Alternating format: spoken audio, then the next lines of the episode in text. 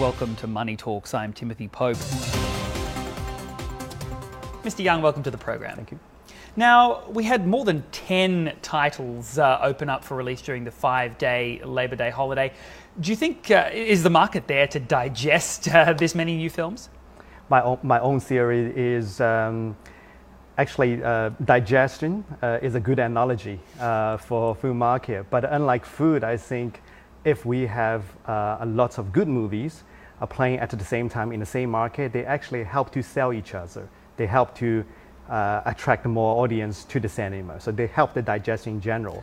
However, if you don't get good reviews from the players in general, and I assume uh, all those movies they are block each other. They they result they lead to indigestion. So uh, from what I've seen uh, in the in the past few days, it is for sure a very competitive, very busy uh, marketplace, very busy playground. What we've heard from the audience uh, are quite mixed, and I think there are still rooms to improve for for audience satisfaction. Uh, and I think you know in general, in general rule is uh, uh, if the movie have legs, if the movie is good, it will have we call it longer legs and will play out. Yeah.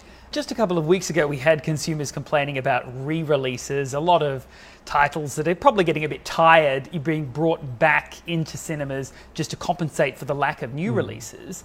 Uh, but why is this May Day holiday so important for movie makers as a target they have to hit?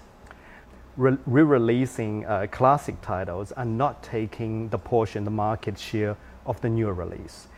And I think re-releasing car, they're, they're, they're good reason, you know, not just for culturally, but financially they're, they're also very viable because uh, first of all, you don't need a, um, a big market, uh, marketing budget for releasing because there's already a familiarity in there. And also uh, the quality guaranteed, that's why they're called classics. And third, I think it's, uh, um, it helps uh, the industry in general, it helps the cinema. And those classic ones, they're not just playing the old version. Most of them there we call the remastered version, digitally remastered version, or they have something, a bonus or extra to add to it. Like a director's cut. Like the director's cut, yeah. yeah. So it's, uh, I think it's, uh, it's a bonus thing. It's not taking uh, the existing share of the market. And this year, turning to the films that have been released, uh, this year a lot of the films have, have not been such sort of action packed blockbusters. We've seen a few more sort of family movies, mm. romantic comedies, uh, those sorts of things. Uh, has the, does this indicate a, a, shift in consumer taste, or is that just what's available at the moment? I, I like, I like answering all the questions about consumer taste. I think the reason why I see uh, so many we call the medium budget movie or smaller movie First of all, we don't have enough uh, uh, foreign big blockbuster or tentpole movies around anymore because um, in general, I mean, a major studio, they are still restoring. There are still, some movies are waiting uh, for things can get better uh, in general.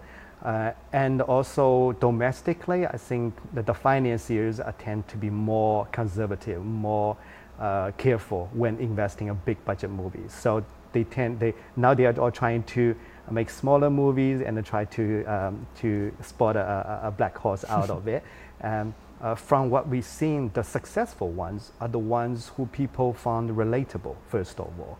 And also, um, some of them can probably pro uh, provide an escape because we know there, you know, people are looking for uh, especially under the current circumstances, you know, to overset their anxieties, you know, in daily lives. Do you think the worst is over for cinema operators? People's attention, no, I'm not saying the market share, but people's attention being distracted by all kinds of entertainment channels. We have games, we have short videos, and we have a, a very accessible and inexpensive um, uh, streaming web website, right? Which is very easy to use.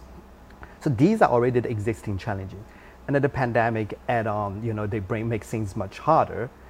And then now, I think in general, uh, cinema owners overall, they are, if they are not dead, they are, they are all restoring at the moment and they're not back on their track yet.